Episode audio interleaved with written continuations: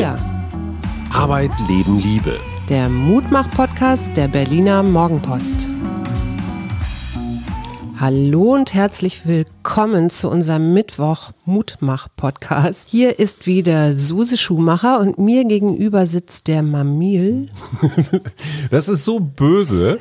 Mamil ist ein sogenanntes Akronym, also die fünf Buchstaben stehen für Middle-Aged Man in Lycra, also ein mittelalter Mann in Stretchfaser. Das Mittelalter lasse ich ja noch gelten, aber es ist natürlich ein eher beleidigendes Wort. Ja, für Männer äh, meiner Sorte, die hier steht noch äh, auf Wikipedia hat das tatsächlich einen Eintrag. Vielen Dank, lieber Michael, danke. You made my day, wie der Australier sagt. Dazu gehört auch noch ein wahnsinnig teures Rennrad. Genau. Und ich finde das immer wahnsinnig lustig, wenn man so an jedem Gramm spart, alles durch sündteures äh, Kohlefaser-Equipment ersetzt, aber selber Aber so die eine, Sockenlöcher haben. ja oder so eine 12 Kilo Plauze über das Rahmenrohr lappt. Ähm, also gut, es geht schon super los. Ja, was denkst du, sollten solche Männer im Heim, mit dem Heimtrainer anfangen oder und sich dann, wenn sie ein bisschen schlanker sind, erst aufs Rad setzen? Also man muss einfach mal sagen, es erfordert wahnsinnig viel Selbstbewusstsein, um so auf die Straße zu gehen. Und Aber so kennt man sie doch, oder? Themenwechsel. ich möchte Tanja, die liebe Tanja, ich glaube aus Düsseldorf bist du, Sondergrüßen, weil die hatte uns einen Baumkuchen geschickt zu Weihnachten. Den der Postbote aufgegessen hat. Ich gönne es dem Postboten, das ist auch, das ist kein Mamil, sondern ein Middle-Aged Man in äh, Funktions, ein Mamif in Funktionsklamotten, der unseren Kram. Baumkuchen war für uns früher so echt das höchste der Genuss. Ja. Ich wusste, unsere Nachbarin unten in unserem, in unserem Mietshaus hatte den immer. Wir kriegten immer nur die billigen Aldi-Lookalike Dominosteine. Und äh, Baumkuchen war das Größte. Insofern, wir gönnen es dem Briefträger, aber ich hätte ihn auch gerne selbst gegessen. Liebe Tanja, ganz wunderbar.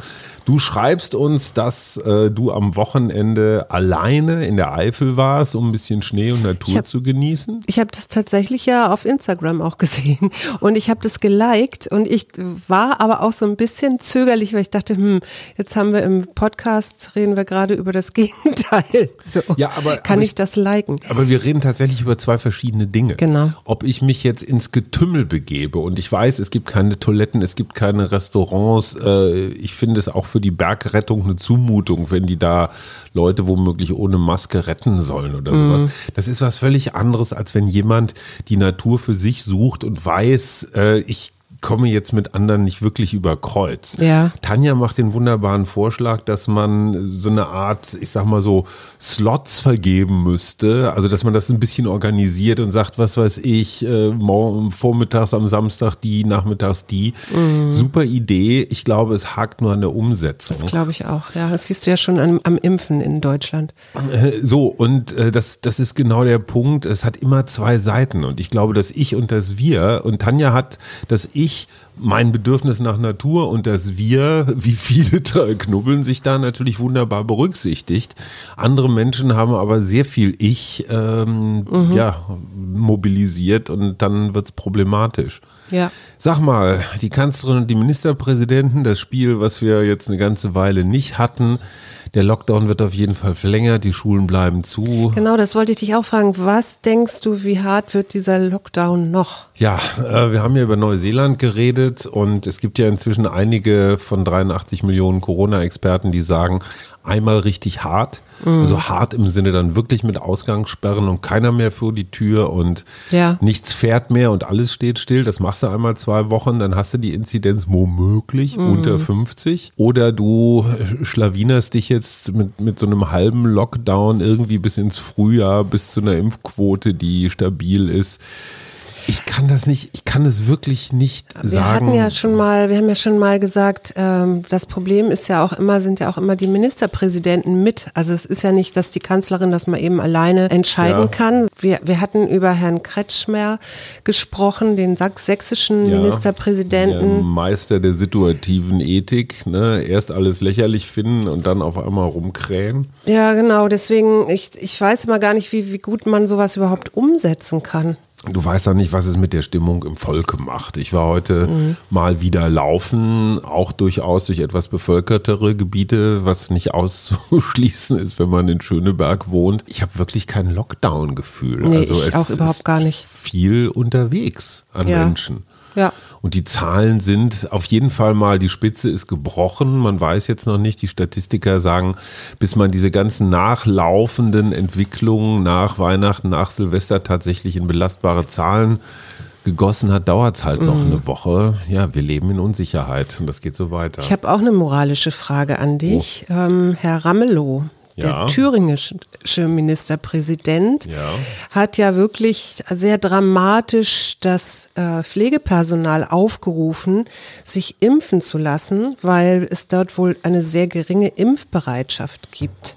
Und meine Frage ist jetzt an dich, ähm, was denkst du, äh, muss man das verordnen als Arbeitgeber, der ja eine Verpflichtung hat, seine Arbeitnehmer auch möglichst gesund zu erhalten? Ähm, also, ich habe von einem das? Rechtsstreit gelesen, wo sich ein Mitarbeiter geweigert hat, eine Maske zu tragen. Er hatte einen Attest. Ich habe keine Mhm. Ahnung, wie belastbar dieses Attest war. Darf der Arbeitgeber den rausschmeißen oder nicht? Kommt ein bisschen darauf an, ob der nun andere ansteckt oder in. Mhm. Aber jetzt gerade beim Pflegepersonal, ich meine, das ist ja, das arbeitet ja nun schon in, äh, mit sehr vielen Patienten, die Corona haben, also setzt sich sowieso selber schon äh, einem hohen Maß an Aerosolen aus.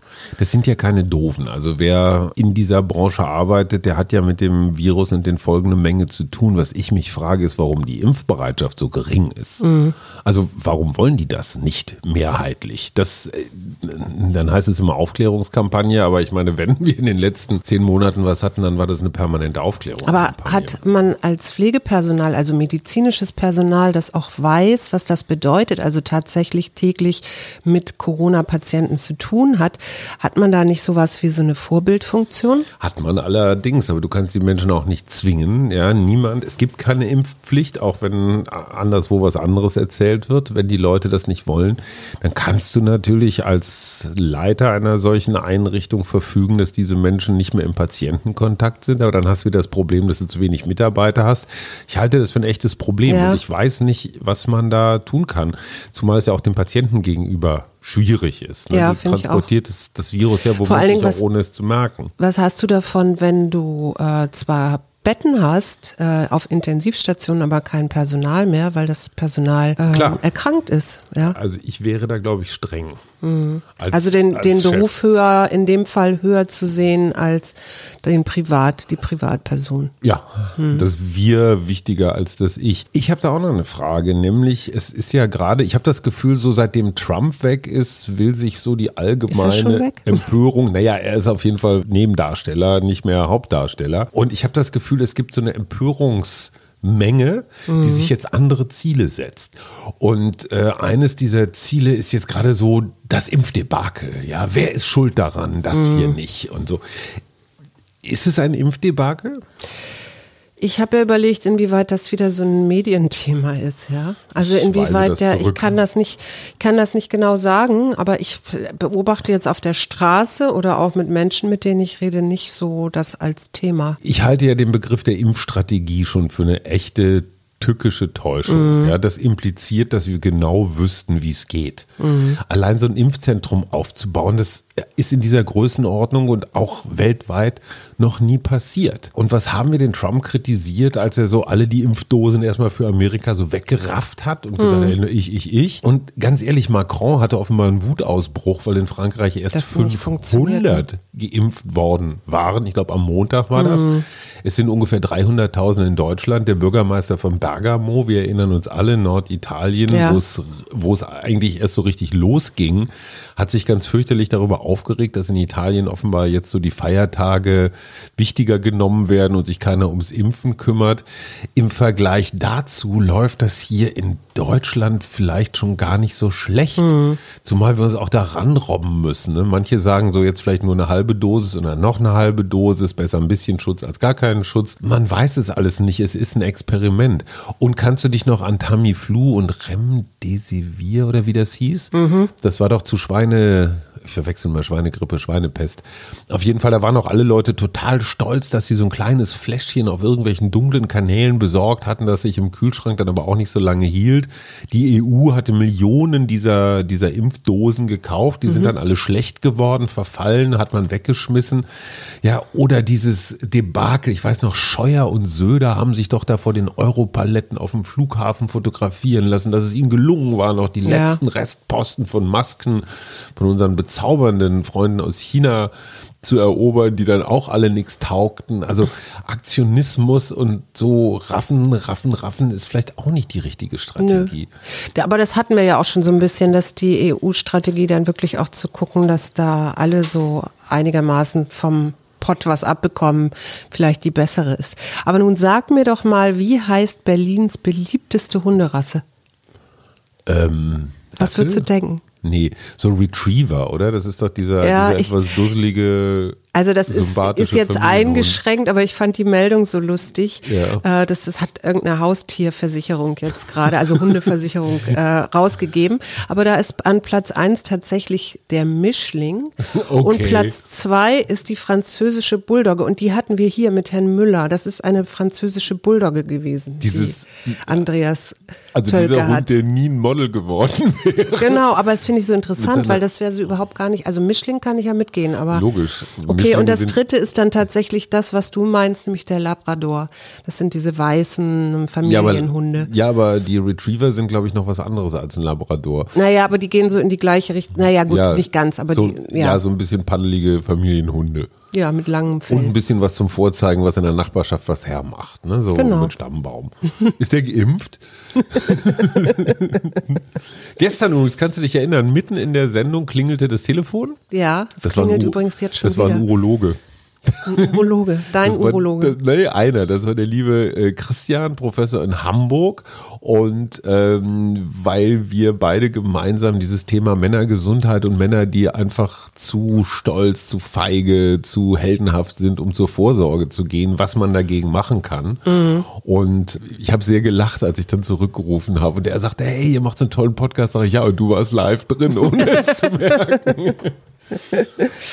Aber was mich natürlich beschäftigt, ist Lipa in Bosnien-Herzegowina, das Flüchtlingslager. Oh ja. Ähm, da habe ich gelesen, da sind etwa 1000 Menschen, die haben ungenügend isolierte Zelte ohne Heizung, kein Strom und Wasser. Für den Diesel, für den, den man bräuchte, um die Ja. Heizung da in Gang zu setzen, übernimmt keiner die Kosten. Und wenn ich mir das vorstelle, ja, es ist ja nun wirklich nicht gerade warm draußen, Ja. dass du da Menschen hast, die gerade gar nicht wissen, wo sie hin sollen. Plus äh, ihre plus- Kleinkinder. ja, vielleicht auch noch Kleinkinder, genau. Dann finde ich, äh, haben wir ganz andere Probleme, als hier so Impfstrategien Ja. zu besprechen. Passt wahnsinnig gut. Ich lese gerade Juli C. Ich gestehe, ich fand Juli C. immer ein bisschen schwierig. Die hat ein Buch geschrieben nach dem Jugoslawienkrieg, so eine Reise durch Bosnien. Und ähm, ich, also die schreibt einfach wundertoll. Also Ja. ich, ich entschuldige mich hiermit bei Juli C. Ich habe sie unterschätzt. Werte Kollegin, ähm, ich kann gar nicht aufhören zu lesen. Ja, ich habe auch tatsächlich ein Flüchtlingsbuch angefangen. Ich weiß jetzt gerade gar nicht, der, wie der Titel ist. Es ist, glaube ich, auch im, so mehr oder minder im Eigenverlag entstanden von einem Af afghanischen Flüchtling, der mit 16 äh, von seinem Vater noch in Schlappen irgendwie stand plötzlich dieses Auto davor und er ist dann eingestiegen und schreibt halt von dieser Reise und auch von diesem an der türkischen Grenze zu sein und dort in ein Schlauchboot sich setzen zu müssen, weil zurück gibt's eben auch nicht mehr, Mhm, nicht um rüberzufahren nach Griechenland. Aber das ist ein Schlauchboot für 30 Leute Mhm. und die sind aber 58. Mhm. Also alle pressen oder schleppen, setzen sich dann in dieses Schlauchboot rein und ein junger Mann, der mal irgendwie ein bisschen Motorrad fahren kann, kriegt dann also das Steuer oder den Motor da in die Hand gedrückt. So, jetzt mach mal. Mhm. Und, auch kein Gramm zu viel Benzin, ne? Nee, nee, nee. Und Ja. auch das Boot so, dass es eigentlich nur bei, bei ruhigem Wasser Mhm. fahren kann, weil sonst auf jeden Fall schreib, beschreibt er dann, wie eine Frau äh, irgendwann sagt, so, du fährst jetzt, sich hinstellt und sagt so, du fährst jetzt äh, in die Richtung, die ich Mhm. dir zeige und ihr äh, schöpft, äh, sch- schöpft das Wasser aus Mhm. dem Boot und äh, ihr anderen verhaltet euch ganz still und ihr helft mit den Händen noch mal ein bisschen Mhm. mit und dann wirklich so dieses Boot rettet. Und das, äh, die müssen auch ihre Pässe über Bord werfen, damit sie dann von der Polizei nicht sofort äh, nachvollziehbar mhm. oder nachverfolgbar sind. Also ich finde immer, das macht überhaupt nichts aus, sich mal damit zu beschäftigen und sich damit auch mal intensiver da einzusteigen, um mal vielleicht auch ein bisschen von unserem Pandemiemüdigkeit, unserem Rummaulen wegzukommen. Was ich daran spannend finde, ist, dass eine Person sich berufen fühlt, zu sagen, da geht's lang. Ja.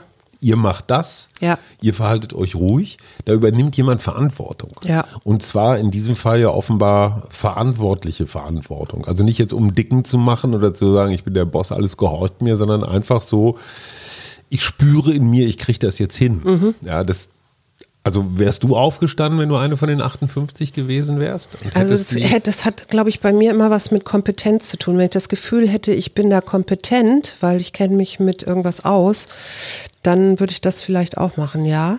Ich, ich kann aber sagen, wer das Buch gerne lesen möchte, das kostet, glaube ich, 10 Euro und wie gesagt, das Eigenverlag. Ich liefere morgen den Namen nach.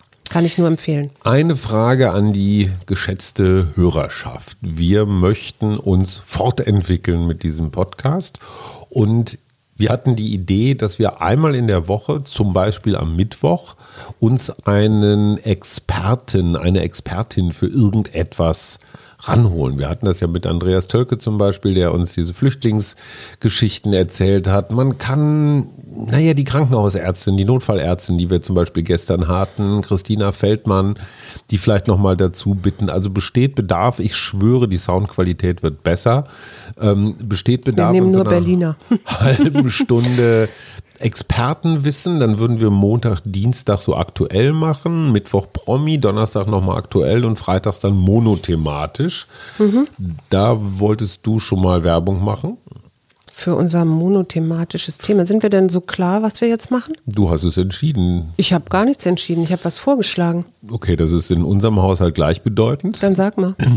Soweit ich mich erinnere, ging es darum, dass dieses gute Vorsätze fassen zu Jahresbeginn, beziehungsweise ich will mein Leben ändern, weil ich in der Corona-Zeit bestimmte Erfahrungen gemacht habe dass das ganz häufig bei den Vorsätzen bleibt. Mhm, das wird oft gedacht, aber dann nicht in die Tat umgesetzt. Dein Lieblingsbeispiel ist immer Fleisch, Fleischskandal. Leute schwören, ich werde mein Ernährungsverhalten ändern und nur noch gutes Fleisch mhm. und weniger Fleisch und alles Bio und so. Ergebnis ist, kaum ist die Aufregung vorbei, steigt der Fleischkonsum sogar noch. Ja. So, das heißt also, wie kann man die vielen Pläne und Ideen und Vorhaben, die man so im Kopf hat, wie kann man die umsetzen? Und ich mhm. bin ja immer ein ganz großer Freund der Minimax-Strategie. Also so, wo sind die minimalen Veränderungen, mit denen ich maximalen Effekt erziele? Genau weil ich bin großer Praktizierer der Maximin-Strategie, dass mhm. ich immer wahnsinnig große Pläne habe und dann ganz wenig dabei rauskommt. Mhm. Und das ist dann sehr frustrierend. genau, der Ikea-Besuch, weißt du? Ja. Du siehst so eine Ikea-Anzeige, so bring Ordnung in dein Leben und kauf irgendwelche Dosen und Hefter und Regale und Zeug. Mhm. Das kaufe ich dann immer alles und ein Jahr später schmeiße ich es in Sondermüll. Ja, oder verschenkst es. So, das fassen wir jetzt zusammen unter Sachen durchziehen oder verändern, Motivation. aber wirklich. Motivation. Okay, den Titel werden wir noch überlegen. Auch hier die ganz liebe und herzlich und vor allen Dingen ernst gemeinte Aufforderung, wenn ihr Ideen habt für Themen, wenn es irgendwas gibt, was euch umtreibt oder beschäftigt oder ihr gelöst haben wollt oder vielleicht auch Experten seid für irgendwas, immer her damit. Wir sind für jede Anregung dankbar.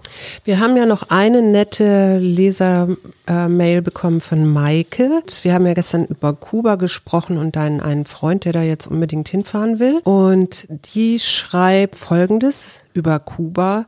Es gibt täglich um 9 Uhr Ortszeit eine ausführliche Pressekonferenz, wo Haarklein erläutert wird, wie die Situation zurzeit aussieht. Dazu gehört nicht nur die Zahl der Infizierten, Hospitalisierten, Quarantänefälle und Verstorbenen, sondern es wird auf Dorfebene hinuntergebrochen, mhm. also wie viele Menschen infiziert oder erkrankt sind. Man kann sich darüber streiten, schreibt Maike, ob es notwendig ist, zu kleinteilig zu informieren. Aber sie tun es und das ist für kubanische Verhältnisse ein sehr interessantes Vorgehen. Mhm, absolut. Und ich hatte ja ein bisschen äh, Zweifel daran angemeldet, ob im Kampf um Touristen die Zahlen immer ganz super sauber sind. Mhm. Äh, Kuba scheint da offenbar was ja, wobei richtig sie, zu machen. Sie auch Maike. schreibt, ja, wobei sie auch schreibt, dass die Zahlen eben steigen, auch auf der Insel, und dass das vielleicht doch nochmal eine überdenkenswerte Entscheidung ist. Entscheidung ist, ja. Gut, dann wollen wir mal in den Abend. Ich habe noch was vor mir. Mhm. Unser kleiner Sohn, wir hatten ja den, die große Lehre in unserem Wohnzimmer beschrieben und äh, es gibt dieses wunderbare Portal nebenan.de und tatsächlich scheint der Januar der Monat der verschenkten Sofas zu sein. Und ja, alles, alle bauen um. wir werden uns jetzt ein Vintage-Teil. Vintage ist sowas wie Mammil. Das ist die Umschreibung für manchmal vielleicht auch kann weg. Mal sehen, was uns da erwartet. Ich weiß auch noch nicht, wie wir ein riesen Ledersofa von A nach B bekommen. Ich hab, Ins Auto kriegen wir es nicht. Nee, ich habe noch eine gute Meldung. Das müsst ihr überlegen. Ich, ich bin da raus. Mhm. Vielleicht rufst du noch ein paar junge Männer an. Ich habe noch eine tolle Meldung, nämlich Deutschland übertrifft sein Klimaschutzziel 2020. Ja, aber das ist doch auch echt geschenkt, oder? Ja, das ist das ist ungefähr geschenkt, so, wir, aber ich wir haben schön. Ja, aber sorry, das ist so einfach. Ich fände es toll, wenn wir diese Klimaziele im Vollbetrieb erreichen. Aber immerhin könnten. liegen wir unter dem Wert von 1990. Und Norwegen hat zum ersten Mal mehr Elektroautos als Benziner, Verbrenner zugelassen. Mhm. Das sind auch viele gute Nachrichten. Wir wünschen euch. Und was ist mit der Ah, Karte Ja, der- zieh des bitte, Schatz. Zieh Tages? Gehorsam. Meine Ja. Lieblings-, meine Dämonenkarte. Welche ist denn das? Gehorsam. Ach, Gehorsam, die hatten wir ja gestern. Ja, ja, aber die hatten wir schon ganz häufig. Naja, so, warte Ich mal. habe sie heimlich sogar schon mal. Wahrheit. Oh, radikale Ehrlichkeit war unser Thema. Das, ja, das wäre übrigens auch mal ein schönes Wochenendthema vielleicht. ja, aber danach Meinst du danach scheiden, lassen wir uns dann scheiden? Oder? kann ich mir nicht nee, glaube ich nicht. Ich bin aus ökonomischen Gründen mit dir zusammen. Klar. Die Wahrheit offenbart sich dir in einem Prozess, der immer wieder in die Tiefe geht, je mehr du an Weisheit gewinnst. Gestalte dein Leben so, dass du aufrecht und wahrhaft deinen Weg gehen kannst. Das, das, Damit- das klingt nach radikaler Ehrlichkeit, oder? Ja, aber damit habe ich ein klitzekleines Problem, weil die Wahrheit, Gibt es nicht. du hast eine, ich habe eine, welche ist wahrer? Ich wüsste die Antwort, aber ich spare sie. Bis morgen. Tschüss.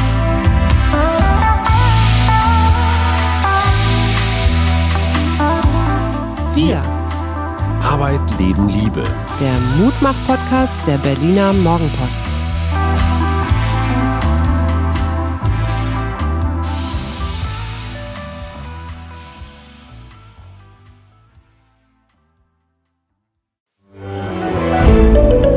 Ein Podcast von Funke.